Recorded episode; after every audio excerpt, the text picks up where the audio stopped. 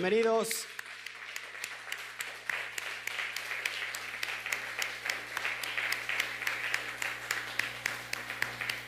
Toda Rabá al Eterno.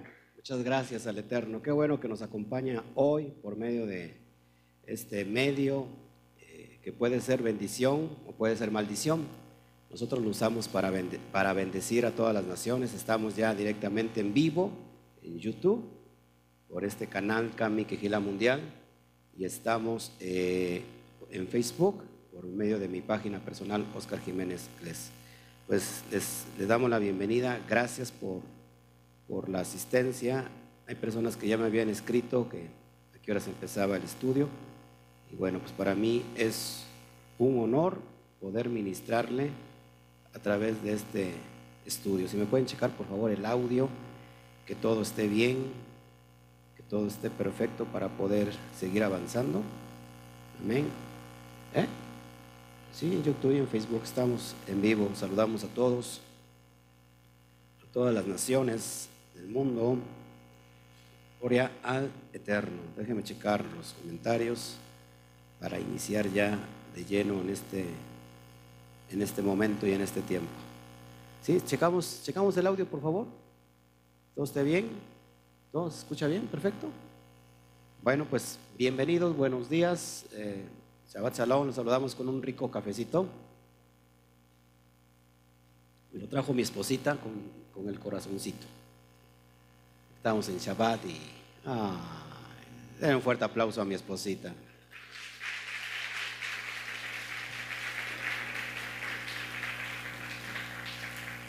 Pues usted también está disfrutando de un rico cafecito. Les saludamos a todos.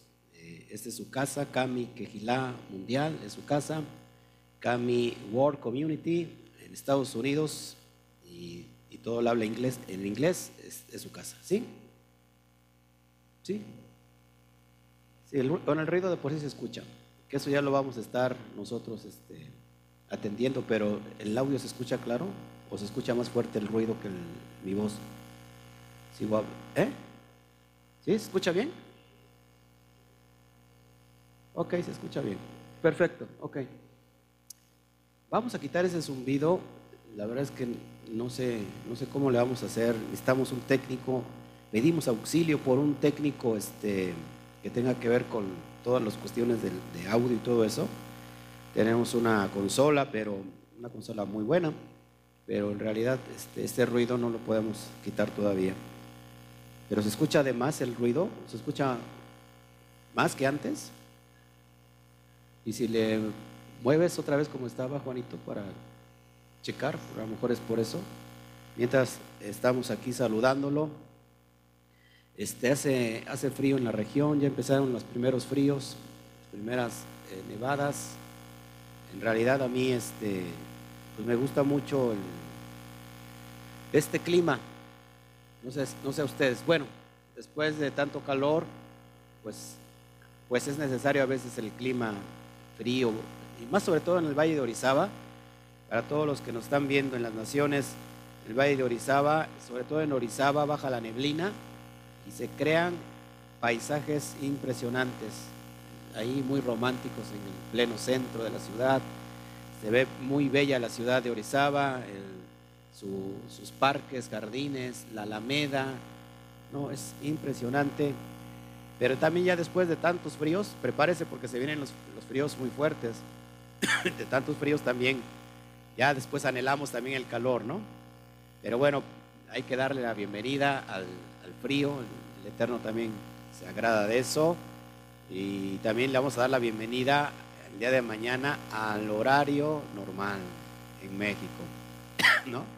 Ese horario que quisiéramos que nuestro presidente este, no lo quitara, ya que dejara establecido este horario, porque de por sí ya las horas no... Está tan dura la crisis que las horas también se rebajaron de, minutos, ¿no? Rapidísimo. Dicen que en realidad estábamos en un promedio de las 24 horas que vivíamos normal, comúnmente, se, redujo a 18 horas. Así, así de, cruel es esto. ¿Sí?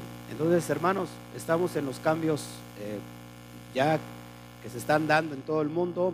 los cambios climáticos, eh, toda la cuestión mundial en los tiempos postreros, está, estamos ya viendo. Tenemos que tener mucho cuidado con todo eso. por eso es importante que, más que nada, eh, checar, meterse a la palabra, porque es la palabra que te da vida y que nos va a dar vida en, medio de la sequía. Gloria al Eterno. Amén. Este, saludos a Norma. También ella concuerda con nosotros, dice, son hermosos los paseos de noche en Orizaba con la neblina.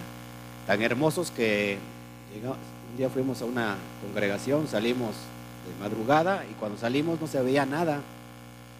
Y, íbamos en el coche y la verdad es que llegamos a tientas porque la verdad es que no sabíamos ni por dónde andábamos.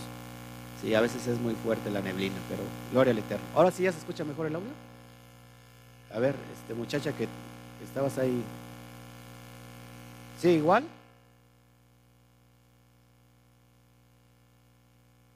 Bueno, vamos a prometemos que para el siguiente estudio, porque eso es lo que es como que la piedrita en el zapato, como, como que la basurita de tanto que nos esforzamos dando los estudios, entregando buen material, entregando buen diseño, entregando buena información, buena temática, buena interpretación profunda y lo que nos estorba ahí es ese ruidito molesto. O sea que les pedimos ayuda a todos nuestros hermanos que nos ven y si alguien sabe de esto y nos puede echar la mano, se los agradeceremos.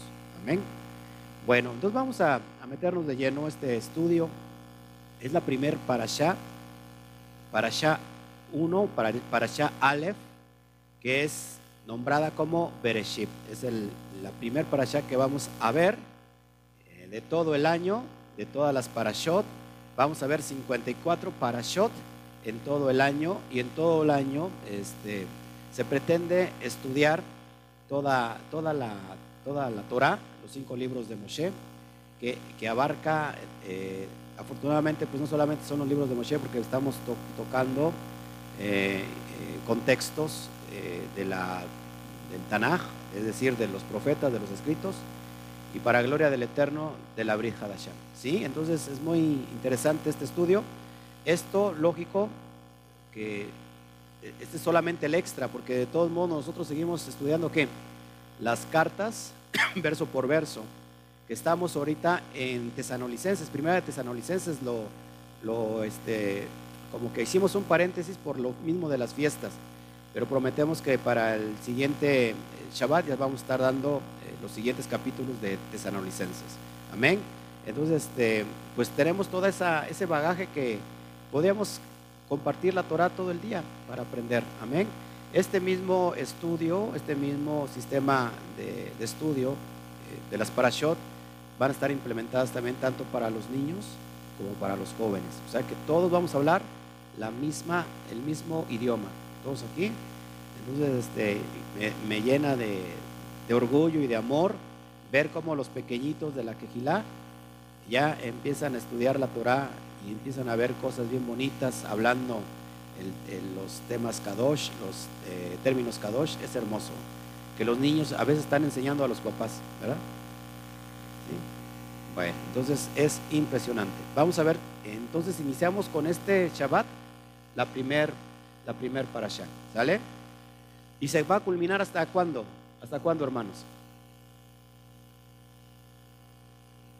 Hasta el cierre de Sukkot, llamada fiesta sin Hatorah para dar inicio nuevamente al ciclo. Amén.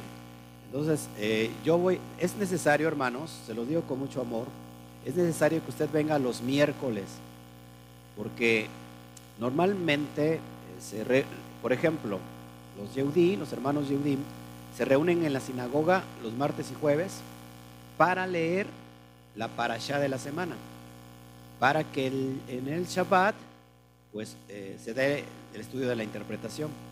Entonces, hermanos, lo digo con mucho respeto porque a veces ni siquiera ve los estudios en internet, a lo mejor no tiene, pero es necesario que haga el esfuerzo de venir para escuchar este, eh, la lectura en, el miércoles, para dar una, un entremés.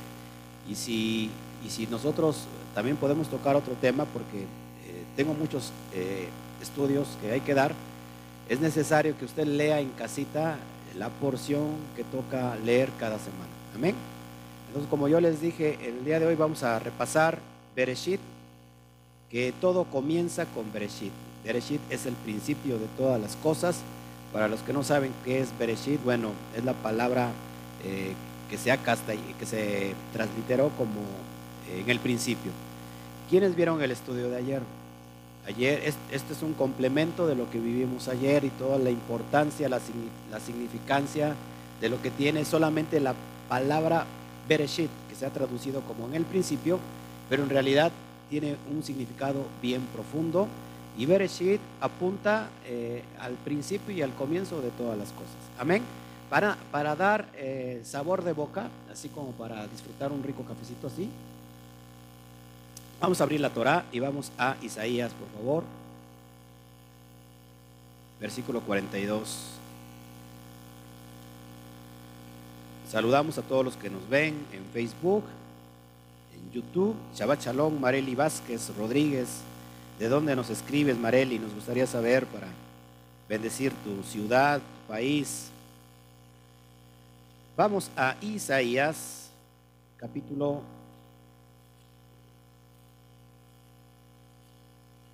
42.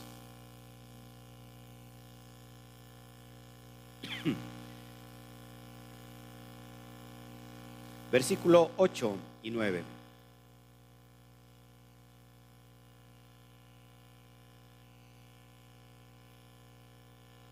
Cuando lo tengas me dicen amén, por favor. Dice así, yo, Yudkei Bathei, yo el Eterno, este es mi nombre, y a otro no daré mi gloria, mi, mi, mi cabot, ni mi alabanza a esculturas. He aquí, se cumplieron las cosas primeras de Ereshit, y yo anuncio cosas nuevas. Antes que salgan a la luz, yo os lo haré notorias. Él anuncia las cosas nuevas desde el principio. Entonces, eh, si nosotros eh, queremos conocer toda la, la profundidad, toda la esencia de nosotros como seres humanos, tenemos que irnos al principio de todas las cosas. No podemos iniciar una película a la mitad. Por cierto, ¿qué les pareció la película que proyectamos hace ocho días? Excelente. ¿Se acuerdan cómo se llamó? Ushpishin, los invitados. Este, imagínense que hubiéramos proyectado la película aquí, como lo hicimos, y que hubiéramos iniciado a la mitad. ¿Qué hubiera usted dicho? No, pastor, pues no le vamos a entender. Bueno, lo ponemos al final. No, pues tampoco. Bueno, ponemos un pedacito de aquí, un pedacito de allá y que les pasara pedacitos de, varios minutos en, en toda la película. ¿Le iba a entender a la película? ¿Qué tendremos que ir para entender la película? Tendremos que hacer desde el principio. ¿Qué hacen nuestros hermanos? Lo digo con mucho respeto. Normalmente todos los, toda la cristiandad te, extraen versículos de aquí, de allá, de acullá, de por acá, y te crean, como ayer decía Juanito, te crean un, Frankenstein, te crean un monstruo, ¿no? Porque sacaron versículos de aquí de allá, y no se puede entender así la Biblia ni la Torah. Se tiene que entender desde el principio, desde su contexto. Entonces para eso se hizo toda la cuestión de la palabra del Eterno, de la Torah, para que podamos entender. Dice que Él anuncia las cosas nuevas desde Él, desde el principio. Entonces vámonos al principio de todo. Amén. Vamos a ver la Parashá Bereshit, así se llama. El, el estudio de lectura es Génesis o Bereshit, desde el capítulo 1 versículo 1 al capítulo 6, versículo 8. Encontramos ahí una historia tremenda sobre todo lo que es la creación. La creación. Eh, vemos eh, lo que cuando crea el hombre, Adán y Jabá, o Java, que es Eva, vemos lo, lo que pasó con Caín y Abel, hay una tremenda enseñanza ahí. Y terminamos con la descendencia de Adán. ¿Sale? Eso es impresionante y podríamos hablar todo el día aquí. Este, pido de su paciencia. No va a haber estudio en la tarde. Este, no, no lo podemos hacer. Entonces, pido su paciencia para que a lo mejor terminamos un poquito tarde y comemos, por favor, pero no puedo dejar a las naciones sin, sin transmitir información, eh, dar este, sobre todo lo que es la cuestión de la, eh, ¿cómo se llama? La enseñanza. Amén. Entonces vamos a ver el resumen de esta parasha. ¿Sí? La Torah, fíjense, la, la parasha, ¿qué significa parasha? Para que los nuevecitos, porción. Vamos a ver lo que es la porción de la semana. La Torah se suele dividir en, en 54 porciones o 54, en 54 parashot y cada parasha es leída públicamente durante la semana en la quejilá o en la sinagoga. ¿Sí? También se le puede llamar, hermanos, parasha ha-shabua. Parasha ha-shabua, que significa la porción de la semana. Shawa es semana. ¿Cómo se dice cuando iniciamos, perdón, cuando, iniciamos la semana, termina el Shabbat? ¿Qué decimos? Shawa Tov. Significa buen inicio de semana. Entonces también se le conoce como la Parashat Hashabua, es decir, la porción de la semana. ¿Sale? Entonces, como hay 54 semanas en un año, se lee la Parashat cada misma semana. Este ciclo de la lectura de la Torah se le conoce también como Keriat HaTorah. ¿Y cuándo comienza? Comienza en Shabbat Bereshit, es decir, en el primer Shabbat después de Sukkot, ¿sí? Y, va a finalizar en Sinjat Torah. Sinjat Torah también para los que no, no este, conocen, bueno, vea el estudio que tenemos eh, pasado, se llama Sinjat Torah y puedes entender es, qué significa que es la festividad de la Torah es la alegría de la Torah. Se termina un ciclo nuevo, perdón, se termina un ciclo de lectura, de estudio, y se alegra uno con la Torah. ¿Por qué? Pues porque va a iniciar otra vez con el estudio de la Torah. Eh, eh, este, amados hermanos, ¿qué, ¿qué siente usted de que sus hijos pequeñitos están llenándose de esta sabiduría? Dejándole un legado y una herencia que al menos yo no tuve no tuvimos, muchos de nosotros no tuvimos eso. Pero imagínate el privilegio de que están nuestros pequeños estar bebiendo de la, de la, Biblia. Las maestras les recomiendo lo que se hace en, en la tradición judía, que cuando los niños estén leyendo, los pequeñitos, los papás, bueno, de hecho los papás, los padres tienen que enseñar a los niños y cada vez que están estudiando la Torah les tienen que meter, dar miel con el dedo, para que la Torah se le salga dulce como la miel, más dulce que la miel. Y esa actitud, el niño lo recuerde de grande y vea que la Torah no es, no es una carga, en realidad es algo dulce. Entonces los niños, este, este, maestros, moré, morá, tráiganse su tarroncito de miel y denle a los niños. Amén. Y por ahí vienen y me convidan tantito a mí. Seguimos adelante. Entonces la Torah comienza declarando que en el principio Hashem creó el cielo y la tierra y que ésta estaba desordenada y vacía. Lo vemos en el, en el versículo 1, en Barashá, eh, Bereshit, Bara Elohim, Samayim, Bet Haretz. En el principio creó Elohim los cielos y la tierra, pero vemos el versículo 2 y ¿qué dice? Y la tierra estaba desordenada y vacía. Entonces, aquí vamos a entender la interpretación de que el Eterno no crea nada en vano. Amén. Sin embargo, la creación no fue hecha sin forma y sin orden, es decir, no fue tou. La palabra tou es en vano. El propósito de la creación de parte del Eterno fue para que ella, es decir, la creación, la tierra, fuera que una habitación perfecta. ¿Para qué una habitación perfecta? Si va a haber una habitación, ¿para qué va a ser la habitación? ¿Para qué? Para ser habitada. Nadie crea una, una casa, una habitación para que no se habite.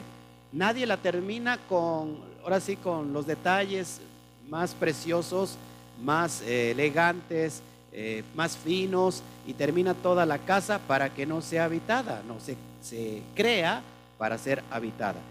¿Dónde entendemos el propósito? Este mosquito enviado por Hasatán me está atacando para que no dé la instrucción. Lo reprendemos y nos tomamos un rico cafecito. Se me está enfriando mi, mi café.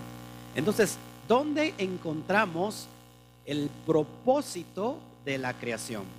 Pues esto lo nos dice eh, el Naví, el profeta, Yesaya, nos declara el propósito de, cuál es el propósito por excelencia de la, de la creación.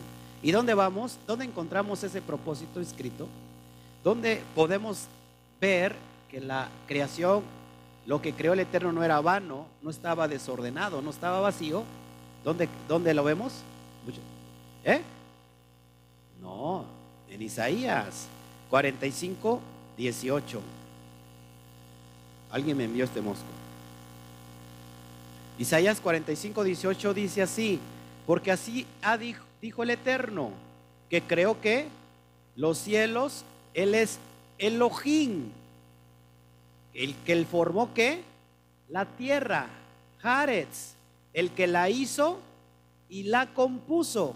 Mire usted cómo dice, no la creó en vano. La palabra vano ahí es la misma que vemos en Bereshit, en Génesis.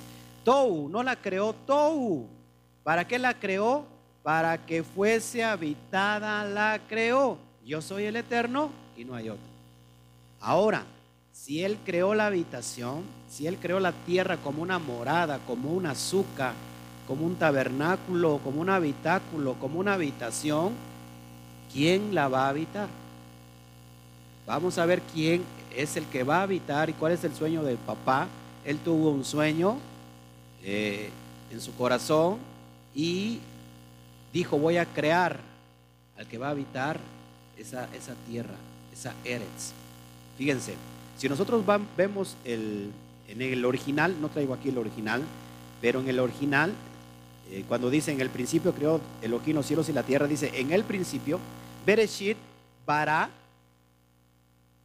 bara Elohim, Aleftaf, no viene, no viene lógico en tu Biblia, pero en el original dice Aleftaf, y Aleftaf representa el principio y el fin. Aleph representa la primera letra y la, última letra hebrea. Aleph también ese Aleph se le conoce como Al-Mashiach. En, en, Apocalipsis 1.8 dice, yo soy el Aleph y soy la Tab. Ahora, fíjense, los cielos es Asamajin Aleph Es Aleph Taf Asamajin. Y después viene Aleph Taf Haaretz. Es decir, al staff cielos y al staff tierra. Está hablando de una manifestación perfecta. Aquí no, no, se, me, no se me distraiga. Fíjese, esto es muy profundo. En este aspecto, no traigo el original, eh, prometo después traérselos, ya se los he enseñado. Cuando el Aleph no, no, se lee, en el hebreo no se lee, simplemente se pronuncia, se dice Bereshit bara Elohim Asamayin Bet Hares. Dice, Bereshit bara Elohim et asamajin et aleftaf et asamajin et Haretz. Es decir, se pronuncia, pero no se lee. Entonces, el aleftaf está diciendo que hay una manifestación del Eterno a través de la tierra. Que los cielos y la tierra van a unirse. Ojo aquí, que los cielos y la tierra van a unirse. Y en ese Aleph escúchelo bien, en ese Aleph tierra está representado al Mashiach. ¿Todos aquí? Por eso el Mashiach dice, yo soy el Aleph y la Taf. Escuche, ¿qué vimos en Efesios ayer? En el capítulo 1 del versos 3 al 12. ¿Para qué es el propósito de que fuimos predestinados en el Mashiach? ¿Cuál es el propósito?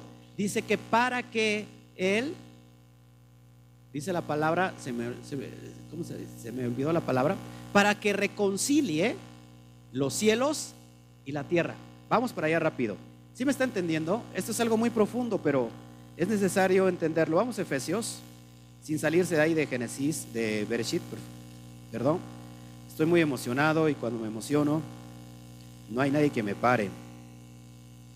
Vamos a Efesios.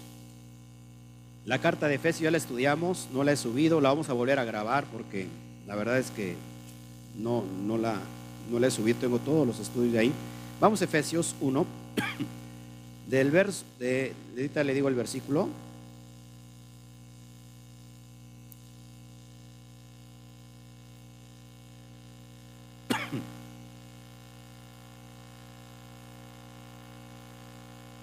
Del 3 en adelante, vamos a leerlo rápido. Dice, bendito sea el Elohim y Padre de nuestro Adón Yeshua HaMashiach, que nos bendijo con toda bendición que espiritual, ¿en donde En los lugares celestiales en el Mashiach. Recuerde, Bereshit, perdón, Aleph Taf, Samajin. Según nos escogió en él antes de la fundación del mundo para que fuésemos santos y sin mancha delante de él. En amor, habiéndonos predestinado para ser adoptados hijos suyos. ¿En quién? En el Mashiach por medio de Yeshua HaMashiach, según el puro afecto de su voluntad, para alabanza de la gloria de su gracia, con la cual nos hizo aceptos en el amado. ¿En quién tenemos que? Redención por su sangre, el perdón de las transgresiones de la Torah, según las riquezas de su gracia, que hizo abundar para con nosotros toda sabiduría e inteligencia, dándonos a conocer el misterio de su voluntad, según el beneplácito, el cual se había propuesto en sí mismo el versículo 10, subrayalo por favor, lo que le estoy diciendo. De reunir todas las cosas en el Mashiach, en la dispensación del cumplimiento de los tiempos. Así, las que están en los cielos como las que están en la tierra. Una vez más lo leo, el versículo 10, de reunir todas las cosas en el Mashiach, en la dispensación del cumplimiento de los tiempos, ¿Cuál es la dispensación del cumplimiento de los tiempos? ¿Cuál será la dispensación del cumplimiento de los tiempos? El tiempo de los gentiles. Cuando haya entrado la plenitud de los gentiles, que lo vemos en Romanos capítulo 11. Hasta ese momento es que se van a dar la redención. Entonces, de reunir todas las cosas en el Mashiach, en la dispensación del cumplimiento de los tiempos, así las que están en los cielos como las que están en la tierra. Entonces, todo inicia con la, con la unión de cielos y tierra. Todos aquí.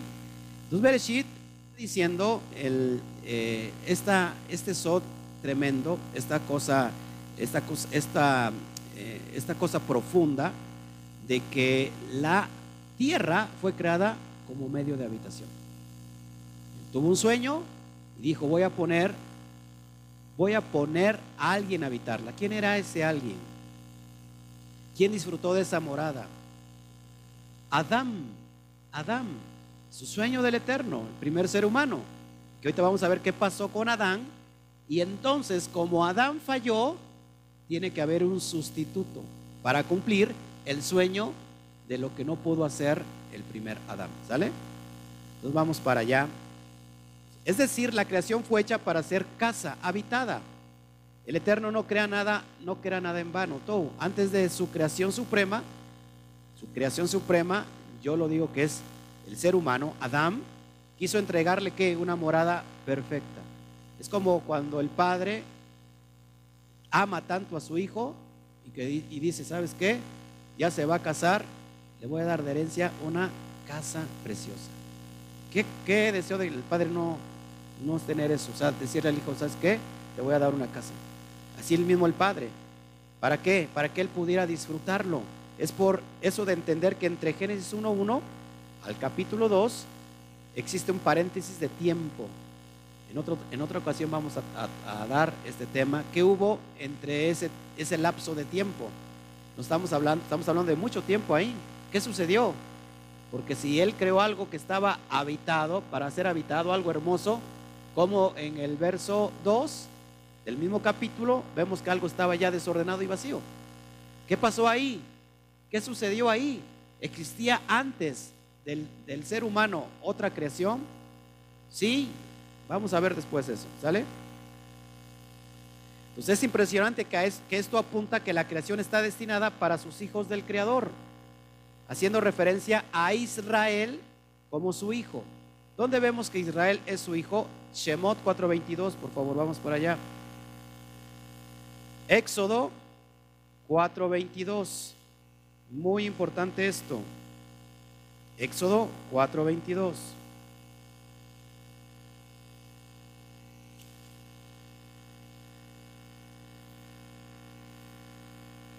Cuando lo tengas me dicen amén.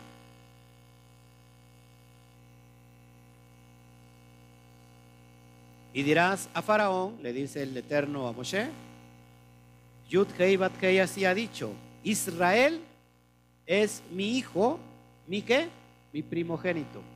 Entonces, si estamos hablando de la cuestión de un hijo, estamos hablando ya implícitamente que ese hijo es quién? Israel. No solamente como una entidad, eh, ¿cómo se puede decir?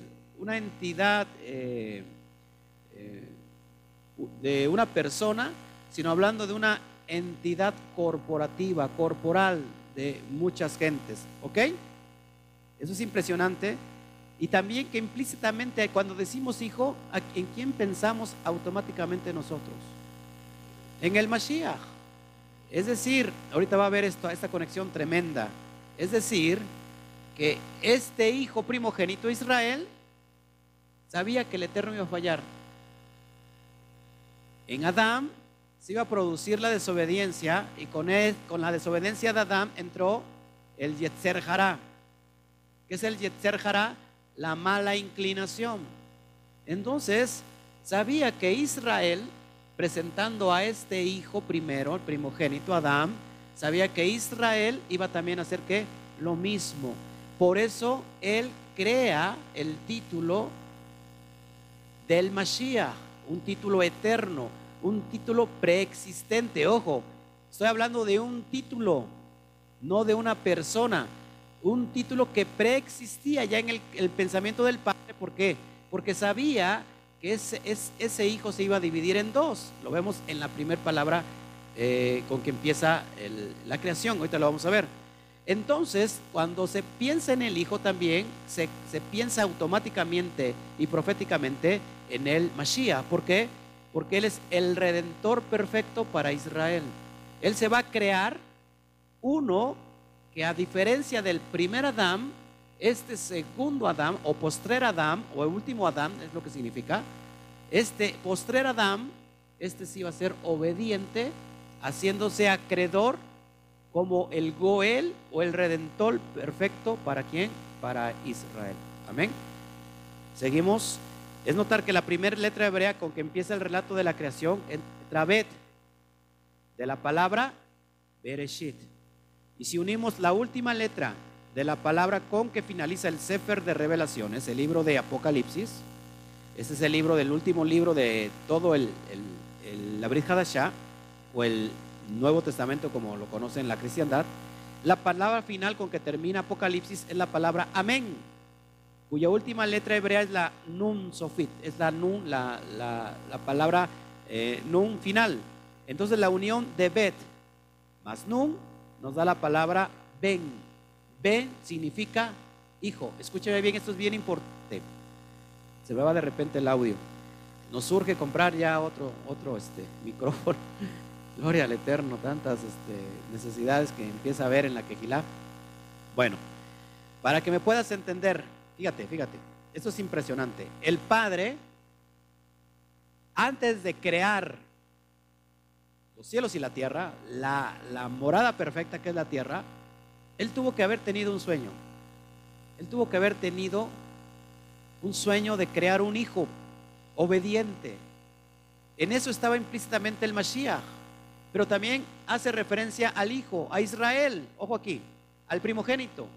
Cuando Él da su palabra, eso es bien impresionante, cuando Él da su palabra, que sabemos para nosotros que también la Brit Hadashah es revelada de parte del Eterno, cuando Él da su palabra, no solamente dice mi palabra es la Torah, mi palabra es el Tanaj, sino que Él sabía los tiempos que, que ahorita estamos viviendo, y él dice, mi canon, mi palabra, desde que inicia hasta que finaliza, se forma la palabra ven, uniendo esas, esa letra final, esa letra eh, que está al principio y que está al final. Ven.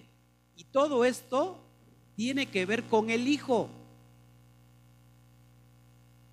Con los hijos de la guayaba no, porque ni dijeron amén. Eso tiene que ver con, con el hijo. ¿A quién representa, hermanos? Ojo aquí. Fíjense, a veces ni lo has visualizado, así como te lo voy a enseñar. Aquí estás tú, estás tú, estás tú, estoy yo, como sueño del Padre. Y tuvo que usar a un hijo amado que lo amó tanto para conquistarte a ti, para redimirte a ti, para encontrarte a ti, para recuperarte a ti y para recuperarme a mí. Este, este, este libro es la constitución del Hijo, es la constitución tuya, es la constitución que puso el Padre porque te ama. Esta es la carta más grande de amor que se ha escrito en toda la historia. Y es una carta de paz, es una carta de bendición, es una carta de perdón, es una carta de amor incomprendible. Por eso amo la Biblia, por eso amo la Torah. ¿Cómo es, posible si el Mashiach perfecto, si el Mashiach Sadik, el justo, tuvo que morir por mí, que era yo un pecador? que no, me, que no merecía nada. No mereciendo nada, el Padre tuvo que sacrificar al mejor de sus hijos para alcanzarte a ti. ¿Qué idea? Imagínate tú como padre, tienes un hijo que es obediente, obediente, obediente, te saca las mejores calificaciones de, de, la escuela, es estudioso, es obediente, es trabajador, no tienes ningún pero con ese hijo, pero tienes otro que es la oveja negra. Y, los, y el padre dice, ¿sabes qué? Voy a dar la vida de este obediente porque amo tanto a la oveja negra. Imagínate, ese es el amor. Por eso esta carta habla de la constitución de amor. Que estamos y en esto estamos usted y yo. Implícitamente estamos en el sueño de papá. Eso es lo que significa, hermanos. Estoy hasta emocionándome. Seguimos adelante. Si, nos mandan saludos en, en, Facebook, pues ahí me dicen, por favor, yo no estoy en Facebook. Adrián y Miriam de Mexicali, Baja California. Saludos allá y nuestras bendiciones también para el norte del país.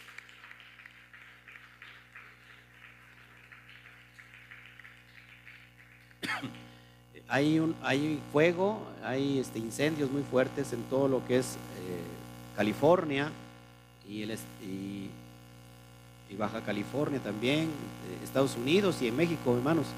Estar orando porque ¿cuántos habíamos visto estas, estas manifestaciones de, de destrucción tremenda? El Eterno dice que iba a enviar señales en los cielos, señales en la tierra. Sigamos. Otro punto a destacar es que la letra Bet cuya pictografía es una casa, tiene un valor numérico de dos. Hace referencia a la palabra castellana casados, es decir, ayer explicaba esto. La palabra casados es de la unión de dos palabras, casa de dos. ¿Cómo se inicia una familia? Con dos personas. Este es un mandamiento que lo vemos en Bereshit 2.24, en Génesis 2.24. Por lo tanto, dejará el hombre a su padre y a su madre y se unirá a su mujer, a su suegra, a sus cuñados y todos serán una sola carne. No dice eso, ¿verdad? Dice que dejará a sus padres, se unirá a su mujer y los dos serán una sola carne. Es impresionante esto, hermanos, porque eh, Hashem, que él tiene como la letra de que hace referencia a Hashem, al poderoso, es la letra Aleph. La letra Aleph es el uno. ¿Sí? ¿El uno se puede dividir? No, ya vimos que, él dice en Isaías que no hay otro Elohim, que a, nadie va a dar su gloria, que solamente es uno. Él es uno. Y su letra, la letra pictográfica hebrea es el Aleph, la cabeza de toro. Eso hace referencia a, a, Dios para los, bueno, para las personas nuevas que me están viendo, al Todopoderoso. La pregunta es, ¿Por qué el Eterno no empieza toda su creación con la letra hebrea que lo representa a Él? ¿Por qué no empieza la creación con el Aleph? ¿Por qué creen? Por su humildad. Y miren lo que, lo que traigo aquí es impresionante. La letra Bet moderna que tú ves es la letra en amarillo. Su pictografía es una casita, es una casa. ¿Te das cuenta que la casa no está cerrada? ¿Qué ves como en la casa? La puerta abierta. ¿Por qué? Porque el Padre es una casa de puertas abiertas. No quiere que nadie se pierda. En un lado, fíjate cómo estaba la visión hebrea. En un lado dormía el varón y en otro lado la mujer. El varón dormía en la parte donde está la ventana. Lo que tú estás viendo ahí es una casa, pero te estás imaginando como una casa. En realidad es una tienda. Una tienda tiene una, una puerta. En de ese lado dormía el varón o los varones y del lado donde era seguro la mujer. Amén. Tiene el valor numérico de dos porque acuérdense, esto es impresionante. Si el hijo es uno, ¿y por qué la Fíjense, ¿por la palabra hebrea bet, que significa casa, tiene el valor numérico 2? Si esto Moshe lo hubiera sacado, se hubiera vuelto loco, no hubiera alcanzado, no, no hubiera... Esto es un escrito sobrenatural. Porque vuelvo a lo, mismo, la casa empieza con 2. Ahí ves en la, en la pantalla una tienda. ¿Qué significa la letra bet? Casa, tienda de campaña, significa también adentro y el valor numérico es 2. Es, esto hace referencia a algo profético. El Eterno no inicia con algo sin propósito. Él lo inicia con algo con propósito y Él no usa el Aleph. El Aleph es el uno. Pero Él lo inicia con el número dos. Porque fíjese, es más importante para Él el Hijo. ¿Cuál es la letra? Eso es impresionante, me está viniendo. Gracias, Hashem. ¿Cuál es la letra con, valor numérico más grande? La TAF, la última letra TAF, eh, ¿qué valor tiene? 400. ¿Y qué hace referencia a la TAF? Señal, marca, pacto. Increíblemente es una como cruz. ¿Por qué el pacto tiene más valor que la propia Aleph? Mire el grado de humildad del Padre. Es impresionante. ¿Por qué no se puso él el 400? Pues el que de mayor valor. Los, los primeros serán los últimos y los últimos serán los primeros. El Padre en todo está haciendo referencia al Hijo. Entonces inicia con casa. ¿Por qué? ¿Cuál es el propósito? Lo, acabamos de ver. ¿Cuál es el propósito de la creación? Ser una casa. ¿Quién la va a habitar? Su Hijo. Israel. Pero proféticamente, ¿qué iba a pasar después? Se iba a dividir en dos. No estoy haciendo amor, amor y paz, ¿eh? Amor y paz es pagano. Se dividiría en dos. Impresionante. Seguimos adelante porque a mí me emociona esto. Entonces todo tiene que ver con el propósito de su creación. Hacer morada, habitáculo, suco, suca para su hijo, su pueblo Israel. Y aquí está el Sod, Israel representa un solo pueblo, una sola casa, una sola bet, pero esta en el futuro se dividiría en dos, casa de Israel y casa de Judá. Las dos serían llevadas al exilio. Lo dice Jeremías 50, 17, que vino los leones y, y comió a Israel, Babilonia, y después vino y lo terminó de deshuesar. Siria. Lo primero fue a Siria y después Babilonia. Vamos para allá rápido. No quiero estar eh, errando en el blanco.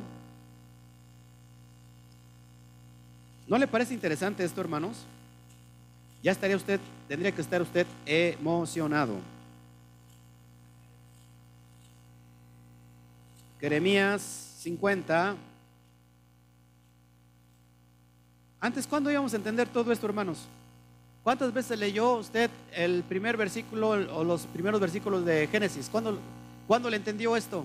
¿Cuándo le entendimos esto? Estaba velado para nosotros. Dice, rebaño descarriado es Israel, hablando como un solo, ¿eh? Como uno solo. Después dice, leones lo dispersaron. El rey de Asiria lo devoró primero.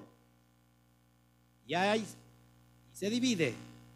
Después vino Nabucodonosor, rey de Babilonia, lo deshuesó después. Refiriéndose a la casa de quién? De Judá. Amén. ¿Qué pasa después de este exilio? Viene en el año que 721, 722 antes de Cristo, antes de Mashiach, antes del tiempo de nuestra era común, y viene este león llamado Asiria, ¿sí? Que devora primero a quién? A Israel, quitan, dividiéndolo en dos, devorando diez tribus, diez tribus, ¿sí? Devora diez tribus, eso pasa en el 721, 722 antes del Mashiach. ¿Qué pasa con estas diez tribus? Nunca más regresaron a la tierra a Eres Israel. Se perdieron, perdieron su identidad. De repente se encontraron hablando mexicano, hablando español, viviendo cerca del valle de Orizaba, como oveja descarriada por los montes, por los collados, en, en Chile, en Argentina, en Paraguay, en Uruguay, en Colombia, en Costa Rica. De repente se encontró ahí, nunca más regresó. ¿Qué pasó después con con Judá, también es llevada al exilio, pero ahora por quién? Por otro león que lo viene a deshuesar después, y este es quién? Nabucodonosor. Babilonia se lo lleva. Pero ¿qué pasa con Judá? Sí regresa. Sí regresa. Amén. 500, eh, se me olvida la fecha. Fue en el 500 y tantos que él regresa para, para empezar a levantar por segunda, por, por segunda vez el templo. ¿Sale? Estos sí regresan a la tierra de Israel y ya no y nunca perdieron su identidad. Pero, míreme tantito. La casa, la casa no es la misma, o Israel no es lo mismo si solamente está Judá. Para que sea Israel completo, tiene que estar Judá y tiene que estar qué? Israel.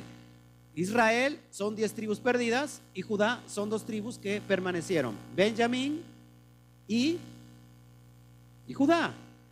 Ahora, ¿por qué los levitas no se le cuenta como una tribu? Porque los levitas eran los que ministraban el templo. A los, a los levitas no se les dio qué? Tierra. ¿Qué se le dio a los levitas? las ofrendas, los diezmos, porque ellos servían, porque Yahweh era su heredad. Entonces, lógico que los levitas estaban, estaban con casa de Judá, esos nunca se perdieron. Pero si el sueño del Padre eterno es crear una habitación para que vivan todo su pueblo de Israel, entonces el sueño no puede ser cumplido, el propósito no puede ser cumplido. ¿Hasta cuándo se tiene que cumplir el propósito? hasta que se una eso que se dividió en el principio. Entonces Él dice, yo soy Yahweh que anuncia las cosas nuevas desde el principio. Él desde el principio ya nos estaba contando el final de la película. Lógico que en un sentido sot, en un sentido que encriptado. Cuando vas a ver una película y si alguien te dice, así va a terminar la película, ¿qué dices? Ah, pues ya qué chiste tiene verla por eso está en oculto, en secreto. Él cuenta desde el principio el final de toda la película. Impresionante. El propósito de todo esto es volver a unir estas dos casas en una sola. Eso lo vemos en Ezequiel capítulo 37, versos del 15 al 22. Y te lo voy a parafrasear. Es una profecía que se está cumpliendo ahora. Me voltear para allá mejor. Es una profecía que se está cumpliendo ahora. Eso está más fuerte. Es una profecía que está cumpliendo ahora. Estos de medio no, están muy muertos todavía. Están todavía en, medio de esos huesos secos. Ahora fíjate, esta profecía se está cumpliendo ahora. ¿Cuál es la profecía? Que hay un valle de huesos secos, secos en gran manera, refiriéndose a estas diez tribus que se perdieron. Están muertas en medio de sus delitos y pecados. El Ben Adam, porque Ezequiel está presentando al, al Mashiach, porque le dice, ¿qué ves, hijo de hombre? El Ben Adam dice, sopla, el padre dice, ¿qué ves? Veo un valle de huesos secos. Y, el, ¿y qué hace el padre? Sopla, sopla desde los cuatro puntos cardinales de la tierra, Ruach, espíritu, le dice, dile a, esos, a ese valle de huesos secos que vivan. Y dice que el profeta empezó a ver que, cómo se levantaba esos huesos y cómo se empezaban a, unir, a, a, llenar de carne, de tendones, un gran crujido y se levanta un gran ejército. Haciendo referencia a las diez tribus perdidas que nunca regresaron. Entonces, hermanos, esta profecía habla que le dice al Ben Adam, toma en tu mano el palo de Efraín. Se le conoce a Efraín como estas diez tribus perdidas, la casa del norte. Y toma, y, toma el otro palo a Judá, sus hermanos, y únelos para que en tu mano ya no sean dos. Impresionante, ya no sea Bet, ya no sean dos, sino sea uno. Aleph. Sea uno en tu mano. Ya no serán dos naciones, sino será una sola nación. Ya no serán dos rebaños, sino será un solo rebaño y tendrán un solo pastor. Esa profecía se está cumpliendo ahora contigo y conmigo. Ahora, ¿cuál es la profecía que sigue entonces? Si Ezequiel 37 habla de unir esta, esta casa que se dividió en dos para que sean una sola, ¿cuál es la profecía que sigue? la guerra de Gog y Magog. Vienen esos tiempos y esta profecía se está cumpliendo ahora, hermanos.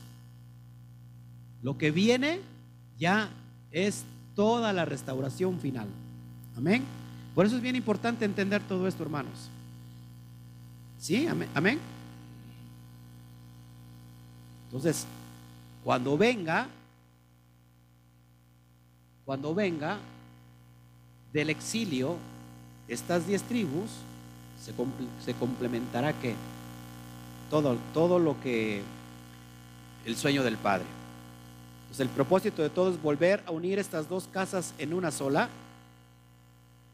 ¿Alguien, ¿alguien podrá prestarme dos lapiceros para, para dos lapiceros para que pueda yo dar el mensaje? Se puede tomar la, profecía de Ezequiel Dice, en tu mano toma el palo de Efraín. En este palo está depositado, lógico, es una analogía, en este palo está depositado las diez tribus perdidas. ¿Cuál fue, ¿Cuál fue la casa que no se perdió?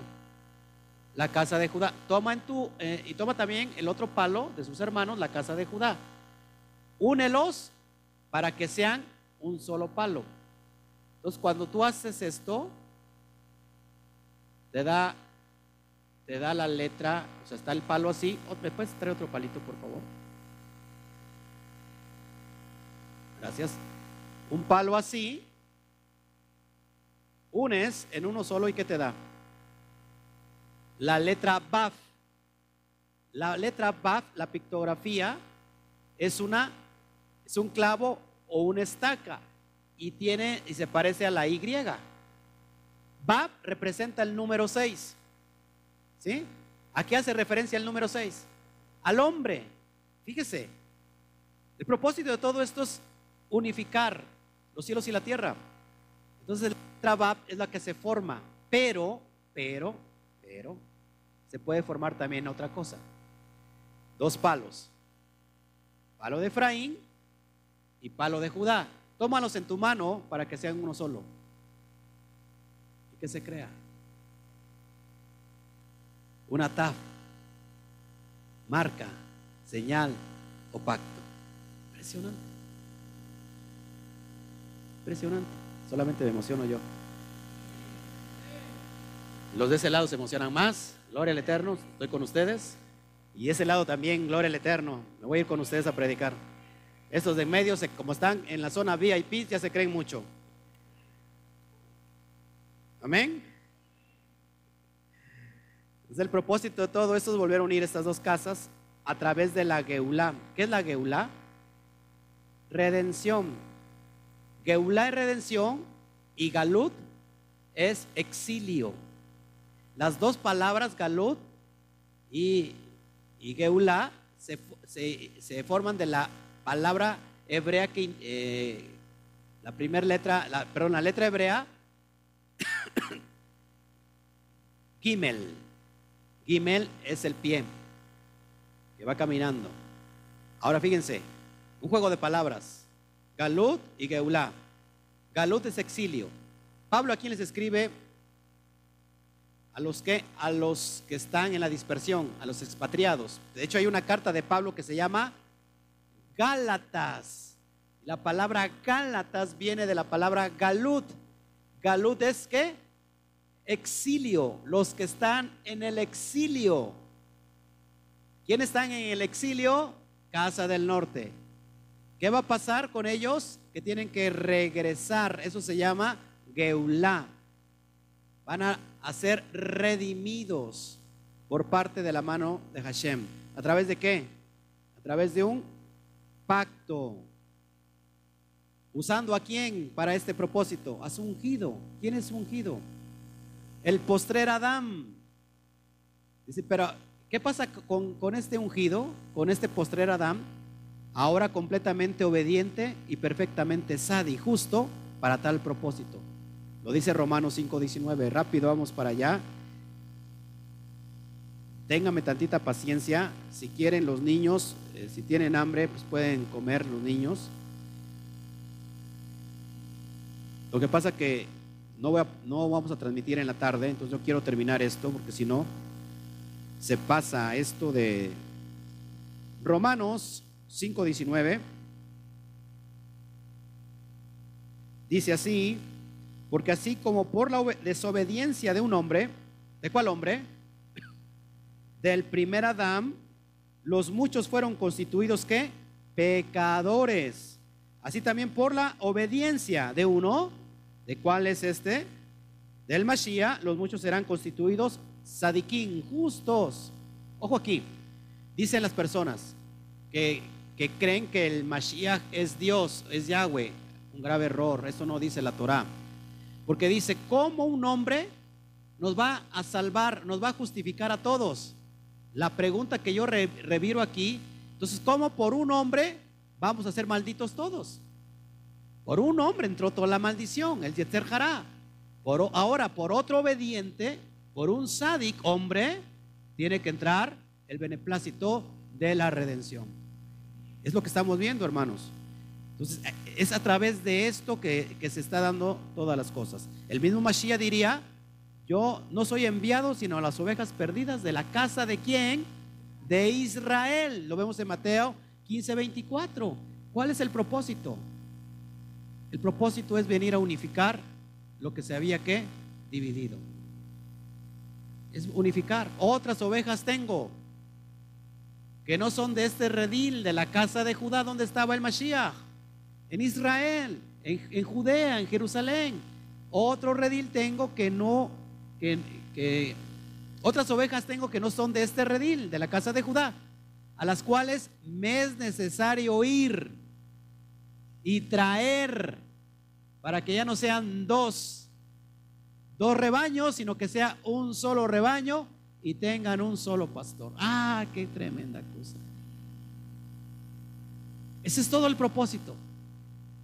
Yo puedo, fíjese, puedo dar un resumen rápido en, unos segundos, en un, en un, minuto, de la historia de la, de la, de la creación de la Torah, el propósito del hombre. El Padre tiene un sueño, crear algo, alguien a su imagen y semejanza, entregarle una casa, una habitación, una herencia perfecta, pero el hombre sabía que iba a fallar y él tiene ya pensado el Mashiach, el cual venía a sustituir eso que falló, para que al final se dé todo lo que el Padre soñó y todos vivan muy felices. Tan, tan. Ese es el propósito. que tú te perdiste, que yo me perdí y que necesitamos ser encontrados. ¿Quién nos vino a buscar hasta acá? El Mashiach. ¿Cómo? ¿A través de quién? ¿De qué? De la enseñanza. De la enseñanza que nos dejó de cómo llevar a cabo el regreso a casa. Alguien te dice, ¿sabes qué? Tú perteneces a tal casa. Tú tienes una herencia. ¿Qué, qué, haces? Te pones, te pones gustoso. Pero ahora tienes que regresar a la casa. ¿Y cómo regreso? ¿Qué tienes que tener para regresar a la casa? ¿Qué, ¿Qué, tiene que haber para que puedas regresar a la casa? Señales, porque no sabes dónde queda. Señales. Es por aquí, hay una flechita que te va llevando. ¿Y cuál es esa señal que necesitas para guiarte para llegar a la casa?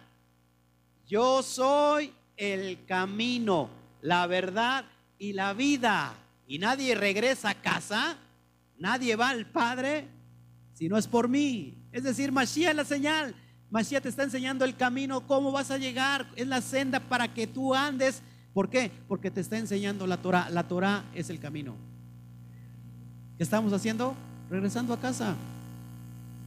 No podemos regresar todos así tristes. Bueno, tristes sí porque estábamos en pecado. ¿Qué, tenemos que regresar? ¿Cómo tenemos que regresar? Alegres. Pero sabemos que nosotros habíamos pecado, no mereciendo absolutamente nada, aunque sabemos que vamos a merecer todo. Gloria al Eterno. Ya está me, ya está me en Chile. Seguimos, seguimos. ¿Están, entendiendo todo esto?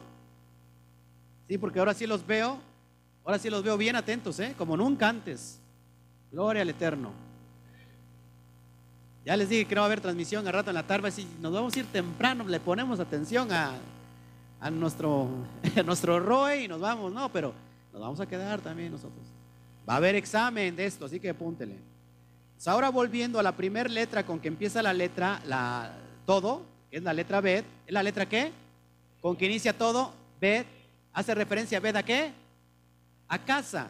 Si ahora unimos la letra final con que terminan los cinco libros de Moshe, es la letra Lamet de la palabra Israel. Si tú abres tu Biblia, en el último libro es Devarim, Deuteronomio, y termina con Israel, nada más y nada menos con Israel. Ahora, si yo pongo la Bet y pongo la Lamet nos da la palabra Lef. Lef. Así como lo ves. Lef. Que significa corazón. Entonces, ¿cuál es el corazón del Padre?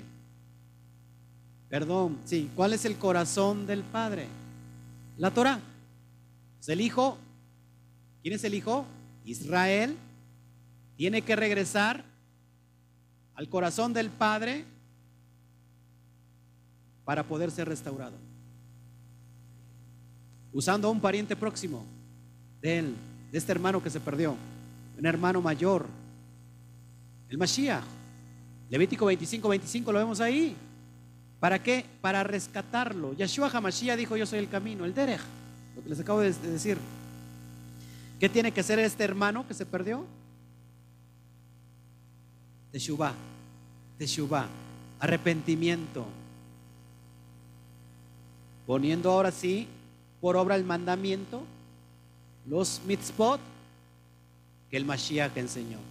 Si tú los pones por obra, cuando los pones por obra, abrazas el pacto del Eterno.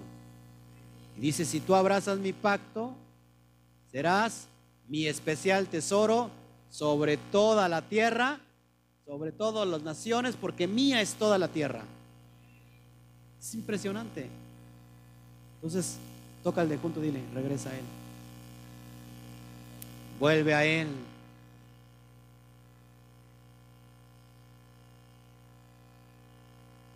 ¿Qué tiene que hacer la casa del norte antes de volver al corazón del Padre? ¿Qué hizo el hijo pródigo? Volviendo en sí. Tienes que volver en sí. Tú que me ves, tienes que volver en sí. Tienes que regresar, tienes que hacerte chubá. Estás lavando los chiqueros. Estás comiendo, no, ni siquiera te comen la carne, sino lo que le tiran a los cerdos para que coman. De eso hemos estado, habíamos vivido, oliendo a chiquero, oliendo a cerdo, comiendo cosa inmunda, volviendo en sí. ¿Qué dijo el hijo? Tengo que regresar a la Bet, a la casa de mi padre, al sueño que mi padre tiene para mí. Pero no regresaré como un hijo más como un jornalero, porque no me merezco nada. Impresionante. ¿Cómo tiene que ser nuestro regreso? Con humildad, con amor, no con desamor. Diciendo, Padre, no merezco nada, no merezco tu perdón, he pecado contra ti y contra el cielo. Pero si tú me aceptas como un jornalero, estaré gozoso. ¿Qué hizo el padre? Lo abrazó de lejos. Corrió de lejos a abrazarlo. Un, rey no puede hacer eso. Es mal visto en la, en la cultura hebrea. ¿Qué hizo el rey David? Danzó delante de la presencia y ¿qué dijo su esposa? ¿Por qué haces eso? Tú eres rey, no puedes hacer eso. Se te vienen hasta los calzones, en otras palabras. Así dice la Biblia. ¿Cómo es posible que haces eso tu rey? que dijo, pues más vil y despreciable seré delante de mi padre. El hijo pródigo viene en esa misma actitud, pero el padre que hace, corre hacia él, aunque es mal visto, y lo abraza y llora con él. Es precioso. Lloro porque cada vez que me acuerdo, recuerdo mi vida. No merecía nada. Sin embargo, Él me abrazó. Yo venía sucio. Yo recuerdo la primera vez que, encontré, que me encontró el Eterno, yo estaba sucio, oliendo a chiquero, porque estaba yo en pecado. Cuando Él me quiso abrazar, vi su rúa, su espíritu, sentí su presencia y dije, no, Padre, yo no merezco que tú me abraces. Soy sucio. ¿Sabes qué me contestó? Ese es precisamente es el requisito, que estés sucio, porque yo soy el que te viene a limpiar. Yo soy el que te viene a lavar. Y yo le dije, pero yo no soy digno. Y me dijo, ese es el requisito, porque yo soy quien te dignifico. Y lo abrazó de lejos y lo besó y le dijo, vamos a hacer la fiesta más grande. Maten al becerro más gordo, porque se está cumpliendo el propósito de lo que yo soñé, el propósito de mi creación. Y el hijo mayor que dijo, ¿por qué le haces eso? A mí nunca me has hecho una fiesta. Él se fue, malgastó la herencia. ¿Y tú le haces una fiesta? Y le dijo, Judá, Judá, tú siempre has estado conmigo. Todo lo que yo tengo es tuyo. Pero este estaba perdido, estaba muerto y hoy lo he hallado. Ese es el cumplimiento final, hermanos. Por eso nuestra actitud es regresar al corazón del Padre. ¿Y cuál es el corazón del Padre? La Torah. Porque hermano, que tú me ves, te pones tan difícil, te pones tan duro, que la ley quedó caducada. La palabra ley, para empezar, en, el lenguaje hebreo no existe. Porque ley es algo que te aplasta, es algo que es que, que nadie quiere la ley. Es un término negativo. El Padre le llama Torah. La Torah es el estatuto que te va a regir para que tengas una vida de éxito. Ese es el corazón del Padre. ¿Qué estaba diciendo el hijo pródigo? Malgasté mi herencia, pero hoy regreso a tu Torah, hoy regreso a tus mandamientos, porque eso es lo que me va a dar vida. Si yo lo hubiera obedecido, nunca hubiera pasado todo lo que viví, nunca me hubiera perdido, Padre, pero ahora lo, reconozco y lo recapacito, ahora lo voy a poner por obra. Nunca se apartará de tu boca este libro de la ley, este libro de la instrucción, este libro de la Torah sino que de día y de noche meditarás en él y harás conforme a todo lo que en él está escrito y entonces harás prosperar tu camino y todo te irá bien. No dice lo contrario, no dice lo que dice la cristiandad. La ley ya no porque te maldice. La ley no porque es maldición. Eh, deja la ley y, creen las chucherías y creen los cuentos eh, domingueros que te cuentan para solamente para elevarte la emoción. Él dice todo lo contrario, nunca sea parte de la ley, de tu corazón, de tu boca, de, la Torah. Dice el Salmo 1 que el hombre que, que, va a obedecer será como árbol plantado y que, si la ley se va, en la ley va, se va a meditar y va a ser su delicia, será como árbol plantado junto a corrientes de agua, que su hoja no cae y, y va siempre que tener que vida, tener fruto. Dice todo lo contrario. ¿Cómo está el hijo pródigo entonces entre la cristiandad? Humilde,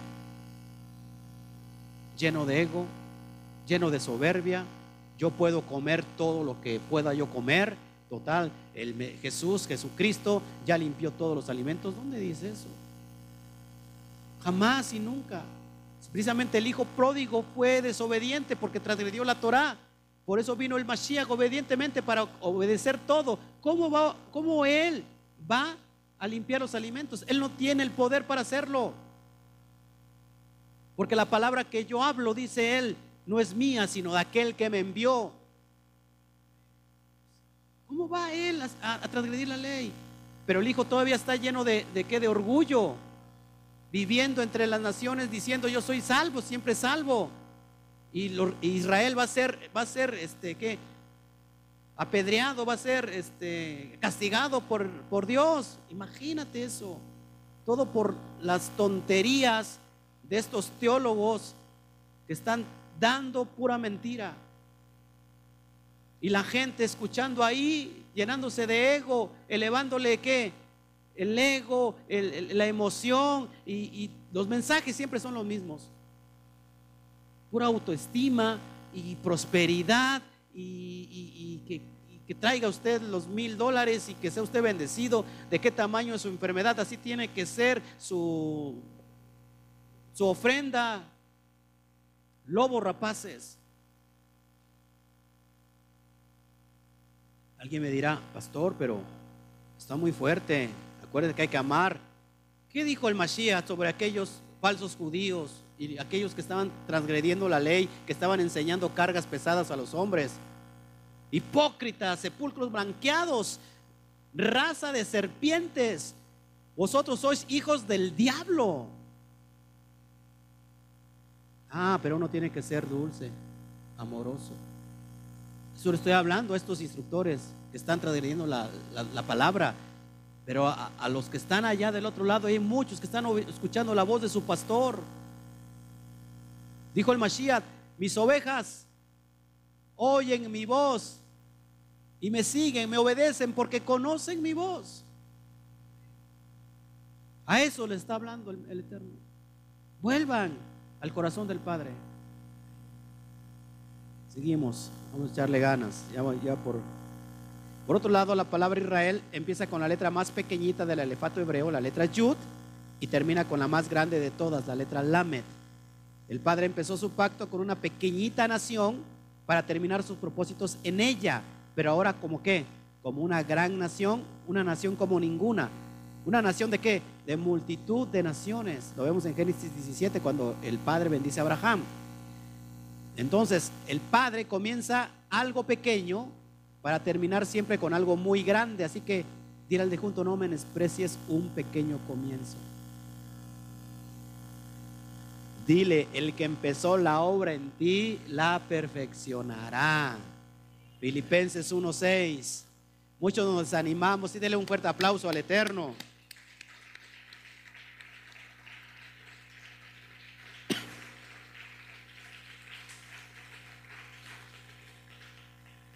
Shabbat Shalom, Freddy Manuel desde Colombia, gloria al Eterno que estás con nosotros. Entonces, hermanos, lo que Él empieza en algo pequeño, lo va a terminar ¿qué? En algo muy grande. Amén. Esa es la nación que ves, Israel, que se dividió en dos. La Lamet es la letra más grande de todo el alefato hebreo. Amén.